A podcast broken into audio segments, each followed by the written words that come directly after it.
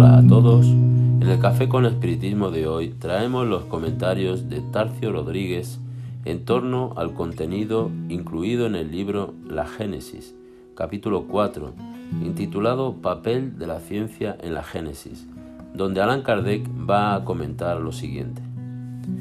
¿Sería preciso imponer silencio a la ciencia por respeto a textos considerados sagrados? Eso habría sido algo tan imposible como impedir que la Tierra gire. Las religiones, cualesquiera que sean, nunca ganan nada por sustentar errores manifiestos.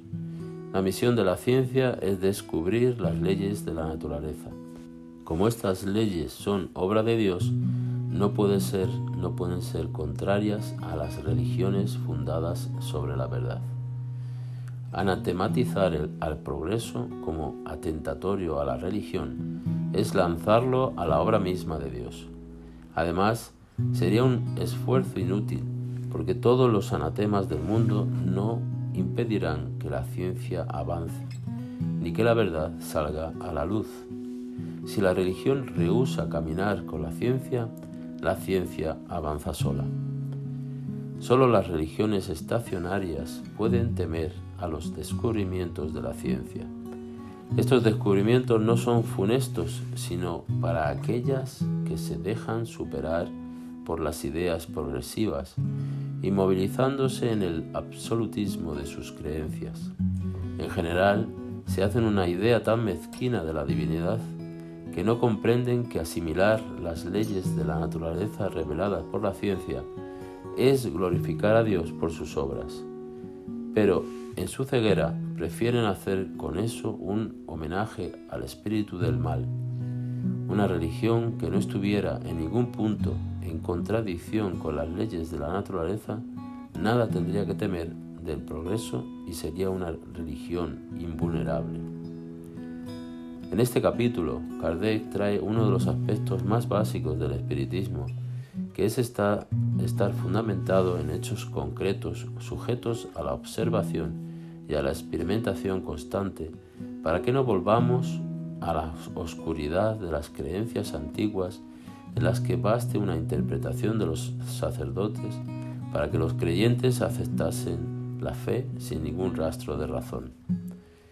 En la reflexión, Kardec demuestra que la ciencia avanza siempre, trazándonos nuevos descubrimientos e investigando las leyes inmutables de la naturaleza, que llamamos en el espiritismo de leyes divinas y naturales, y que aún no hemos descubierto todas sus extensiones. Y, por tanto, debemos admitir que la ciencia es nuestro punto de apoyo, incluso dudando que si algún día algún descubrimiento contradice con hechos y pruebas alguna interpretación del espiritismo, debemos reforzar la creencia y mantenerla siempre de acuerdo con la razón.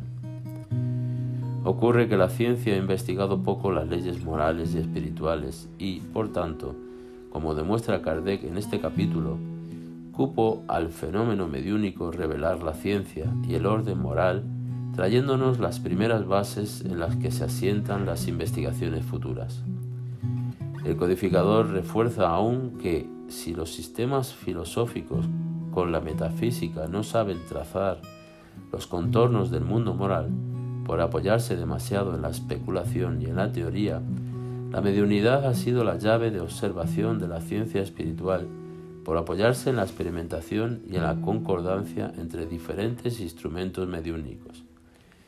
Como concluye Kardec, la mediunidad es para el mundo espiritual lo que el telescopio para el mundo astral y el microscopio para el mundo de lo infinitamente pequeño.